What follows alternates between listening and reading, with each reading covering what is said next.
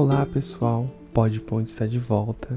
Como diz a nossa amiga Inês, eu já peguei a minha aguinha pra gente bater um papo hoje sobre o novo filme da Pixar e as observações que eu tive sobre ele de um modo geral. Mas eu quero primeiro agradecer aos meus amigos e colegas que compartilharam o primeiro episódio. Eu fiquei muito feliz, eu não esperava a recepção que eu tive. E obrigado a vocês por terem acreditado nessa ideia. Eu espero que vocês já tenham apertado aí no seguir no, no Spotify e acompanhem é, os próximos episódios, que vai ser bem bacana. Eu quero falar hoje sobre o sumiço dos vilões, em, em resumo, né? Que ele tá cada vez mais evidente no, nos filmes da Pixar. Né? Essa ideia ela surgiu de um tweet que eu vi. É, foi postado pelo BZY, BZ, BZI, não sei como que se pronuncia isso. O Red, ele é um filme que foi lançado agora no dia 11 de março.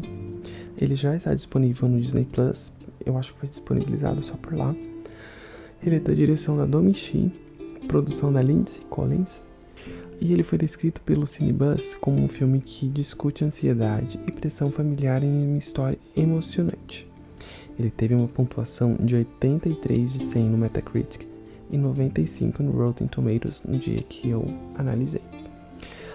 E o Red, ele conta a história de uma menina, ela se chama Mei Lee, ela tem 13 anos, o filme ele se passa em 2002, lá no Canadá. E essa menina, mediante algumas situações que acontecem na adolescência dela, nessa transição né, de infância para adolescência, descobre que ela se torna um panda vermelho quando ela se depara com algum, algum tipo de situação diferente, estressante ou com fortes emoções. Isso veio lá dos ancestrais dela, no, nos tempos antigos, a tataravó dela passou por uma situação emergencial em que ela precisava defender a família dela eu só vou dizer isso porque tá no trailer, tá? Então, quem assistiu o trailer já vai ter essa informação. Ela pediu ajuda e ela se transformou em um panda vermelho. E aí foi passando para todas as mulheres da, da família. Como eu comentei, esse filme ele não tem vilão. E essa é uma temática que se torna bastante comum nos filmes da Pixar, né? Então a gente vê, por exemplo, Divertidamente, Procurando Dory, a Moana, Wi-Fi Ralph, Frozen, Soul, Encanto, é, Luca, esses filmes eles não têm um, um bem e um mal bem definido, né? E aí eu vou destacar aqui Moana, que traz uma metáfora com o meio ambiente, embora a gente tenha aquele Siri lá no quando eles se encontram no fundo do mar. Mas o vulcão, que aparentemente era um, um vilão, na verdade era uma deusa que só queria o coração dela de volta para voltar a ter paz na, na ilha deles e eles trazem essa preocupação com o meio ambiente. Tem também no Soul uma preocupação com o lado psicológico, a pessoa não aceita a morte. Tem o Divertidamente, que traz a aceitação do, do fato de que você está mudando novas emoções. E tem principalmente aqui a Encanto, né? Que se tornou um dos meus filmes favoritos que traz a história da família Madrigal, sendo protagonizado pela Mirabel, que ela não tem um poder igual o restante dos membros da família dela, e ainda assim ela procura se encaixar para não ser vista como uma pessoa que não é membro dessa família que é tão importante lá na vila onde ela mora. E para mim o Red, ele traz esse mix do encanto junto com o divertidamente, onde tem uma luta para conhecer-se a você mesmo se você quer ou se você não quer. E é difícil essa parte na adolescência, né? E também a aceitação da mãe. Nesses pontos que a gente vê que a Disney ela se está se esforçando para trazer uma história um pouco mais real para as histórias deles do que um conto muito mágico, um conto de fadas igual era muito comum e que rendia bastante dinheiro em outras épocas. A gente vai passar por esse ponto daqui a pouco. Então, assim, o que resta ao final desses filmes? Não é uma lição de moral, né? Mas assim, uma atenção à aceitação dos seus pontos de fraquezas, dos seus medos.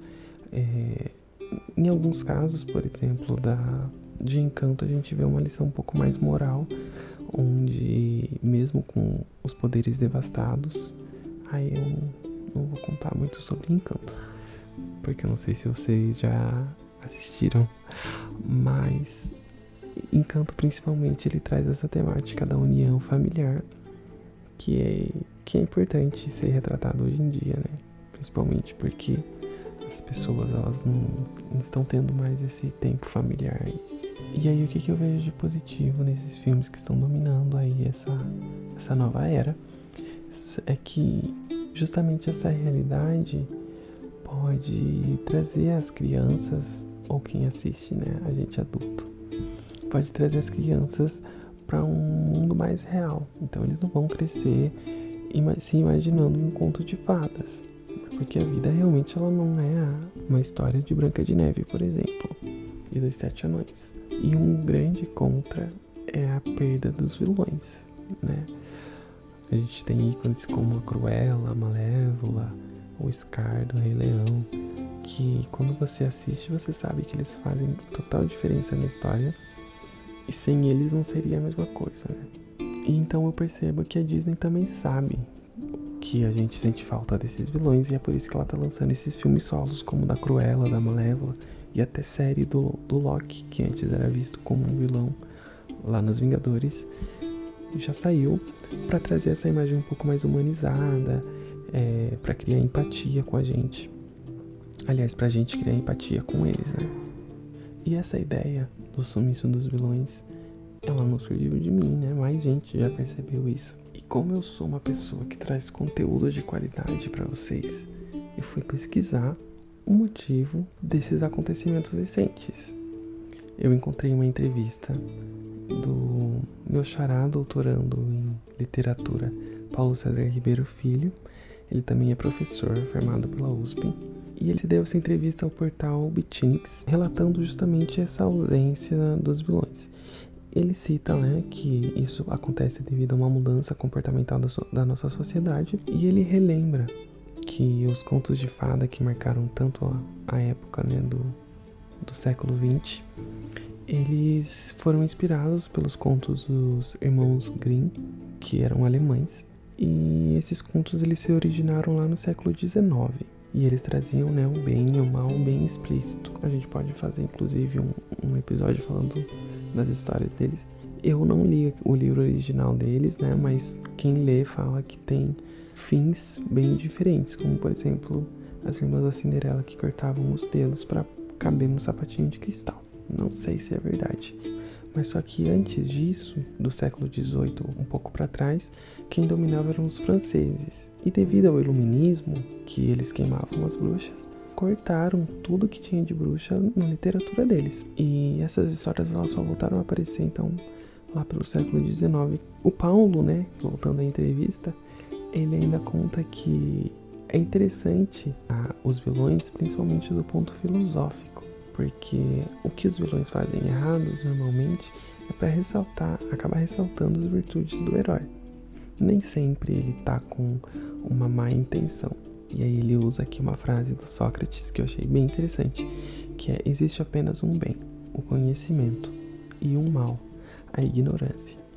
E aí quando você percebe que a Disney está investindo nos contos dos vilões, como a Cruella e como o Loki e também a Malévola, a gente percebe que eles querem dar aí uma distorção na história. Não, o que a gente tinha visto né, nos filmes originais não é bem que eles são vilões, que eles são malvados, é porque eles não tiveram escolha. O filme da Cruella ele é um filme bem interessante, indicado ao Oscar, que faz a gente ter uma empatia um pouco maior por ela, entender realmente o que aconteceu com a história dela, porque que ela acaba se tornando má. E se você assistir, você vai ver que ela não matava cães. Eles mudaram isso, porque na história original tem certeza que ela matava realmente. E aí, para concluir, né, essa entrevista do, do Paulo, ele cita o caso da Bela Adormecida, que a Disney ela criou um personagem maldoso, né? A bruxa, porque ela não existe na história original. O que existe é uma fada que ela é muito velha. Quando a, a Bela nasce, os reis eles tinham esquecido de chamar essa fada antiga para reunião de ação de graças da criancinha. E aí, por ela ter se sentido ignorada, ela acaba deixando esse dom que ela tinha para a Bela Adormecida. O dom não era o de dormir, eu acho, né? O dom era o de ter alguma coisa relacionada com a roca lá.